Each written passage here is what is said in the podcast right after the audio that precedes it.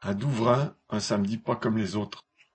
Samedi 17 septembre, dans les ateliers d'usinage du moteur DVR de l'usine Stellantis de Douvrin, dans le Pas-de-Calais, plus d'une vingtaine de travailleurs, usineurs, maintenanciers, métrologues, sur la quarantaine de présents dans ce secteur, ont cessé le travail pour exprimer leur mécontentement. Ils ont quitté l'usine tous ensemble vers dix heures au lieu de midi. Le ras-le-bol des heures supplémentaires obligatoires était dans toutes les têtes. Travailler gratis pour rembourser des jours de chômage dont les travailleurs ne sont aucunement responsables ne passe plus. De même que les samedis obligatoires, parce que les machines des lignes de production tombent souvent en panne durant la semaine, faute d'entretien. Le tout pour des salaires qui ne suivent même pas l'inflation, alors que le groupe Stellantis bat des records de bénéfices, avec huit milliards au premier semestre. La coupe est pleine.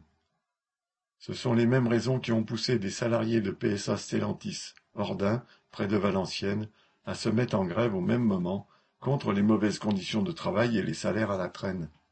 Ces coups de colère montrent le chemin et en appelleront d'autres.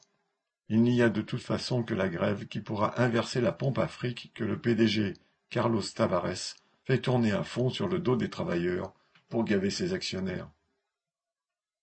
Correspondant Hello.